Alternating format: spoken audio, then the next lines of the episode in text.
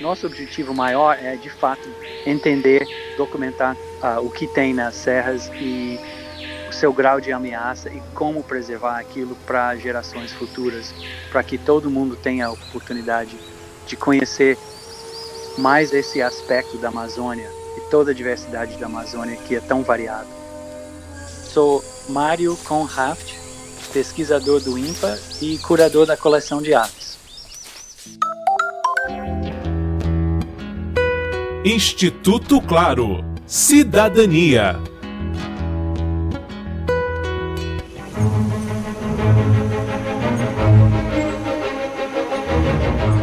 O documentário Novas Espécies A Expedição do Século revela a saga de 42 cientistas que se embrenharam na até então inexplorada Serra da Mocidade. A região, que fica em Roraima, está isolada no meio da floresta amazônica. O grupo multidisciplinar do Instituto Nacional de Pesquisas da Amazônia foi chefiado pelo ornitólogo norte-americano, radicado no Brasil há mais de 30 anos, Mário Conraft. O INPA é o segundo maior instituto federal de pesquisa, depois do INPE, o Instituto de Pesquisas Espaciais. Tem muito biólogo no instituto, mas também tem gente que estuda doenças, tem gente que estuda gente, gente que trabalha com pesquisa aplicada, o desenvolvimento de métodos, técnicas de exploração sustentável de recursos naturais amazônicos. É, então, tem muitos profissionais de campos bem diferenciados. As expedições, então, que a gente faz é só uma linha de pesquisa, que é de tentar documentar a biodiversidade real da Amazônia. Isso aqui não, não tem no Brasil, não tem nenhum outro tepui, nenhuma montanha perto aqui.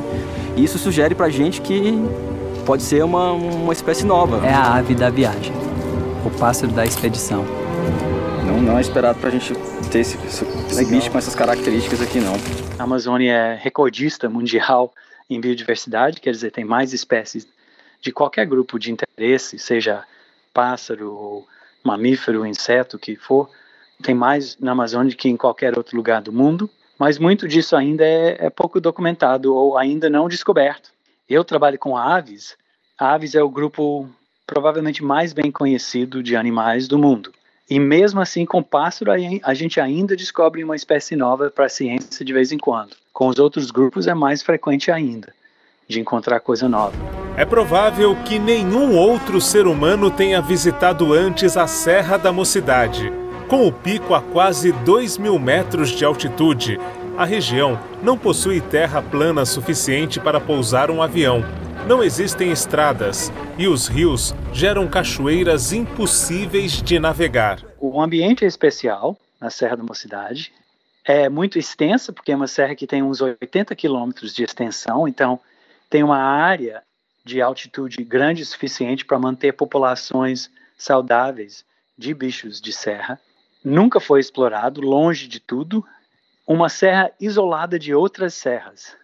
Isso é muito importante porque cria como se fosse uma ilha de altitude. Tem mais que 100 quilômetros até qualquer outra serra, que faz com que esse isolamento ofereça as condições para diferenciação biológica, ou seja, especiação. Com séculos, milênios, milhões de anos de isolamento, as populações que vivem em cima da serra não têm contato com outras populações típicas de altitude e se tornam diferenciadas, únicas. Agora, se você tem espécies que só ocorrem numa serra, que nunca foi estudada, necessariamente vão ser novas para a ciência. Então, vendo esse lugar no mapa, era uma receita para ter espécies novas.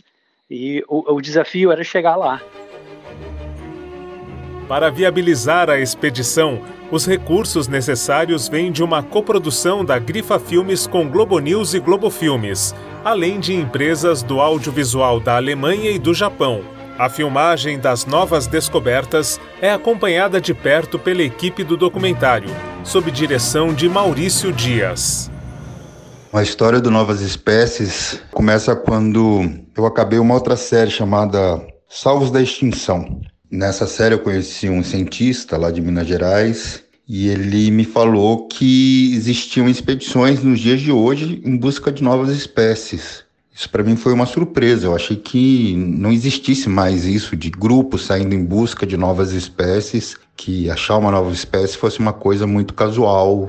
E ele me deu o contato do Dr. Mário com Ralph. Eu liguei para ele me contar um pouco como que era esse trabalho e lancei um desafio qual era o maior sonho da vida do Mário, qual era a expedição que ele achava que teria mais possibilidades de achar novas espécies. E aí ele me contou o projeto, que ele já tinha 10 anos de fazer a expedição para a Serra da Mocidade. Depois disso, foi mais de um ano e meio de várias negociações com o Exército, com o INPA, para liberação, para a gente conseguir filmar, para a nossa equipe caber dentro.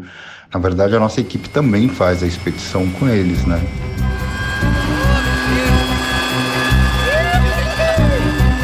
A primeira equipe embarca. Leva consigo a esperança de encontrar novas espécies e a euforia de pisar pela primeira vez em uma área intocada.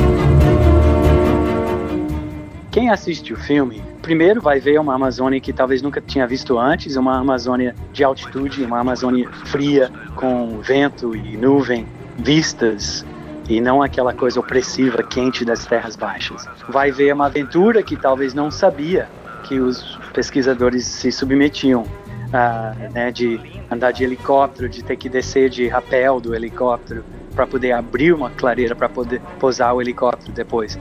Mas especialmente o que eu espero muito que o grande público tira desse filme é ver na cara dos pesquisadores o barato que é estudar a natureza, de tentar entender a natureza, de explorar lugares inexplorados. É um dever nosso, da academia, da ciência, tornar isso mais acessível para todo mundo. É, ainda mais se a gente usa é, dinheiro do povo para fazer esse tipo de coisa, que o povo entenda para que, que serve, que o povo veja o que, que é esse trabalho.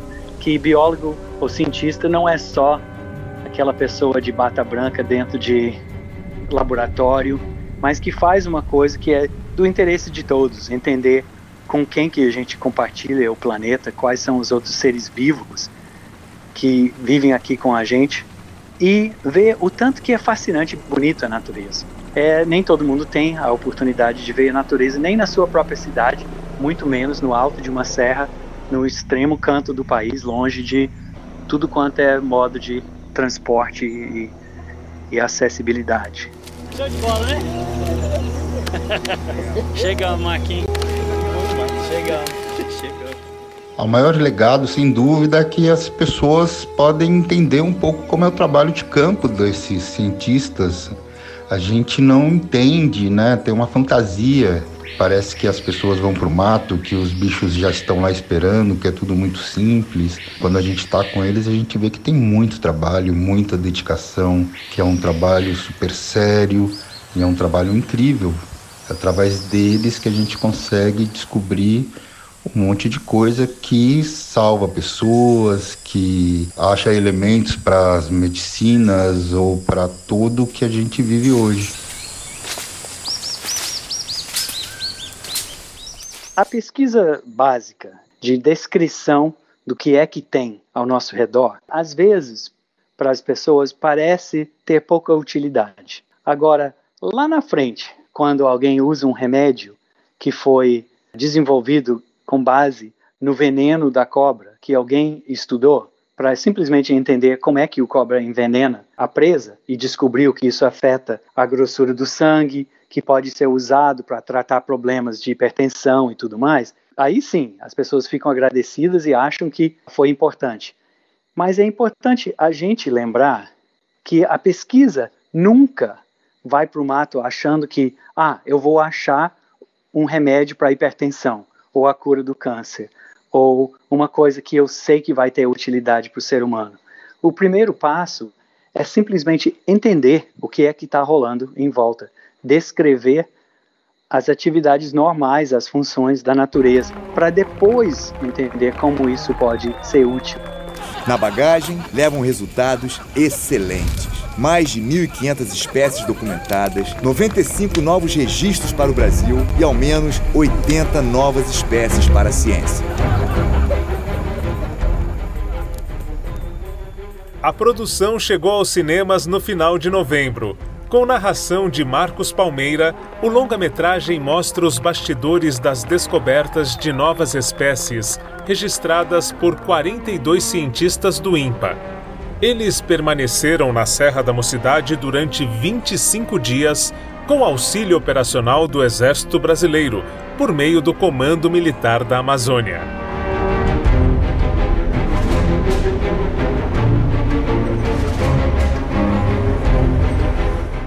Com apoio de produção de Daniel Greco, Marcelo Abude para o Instituto Claro.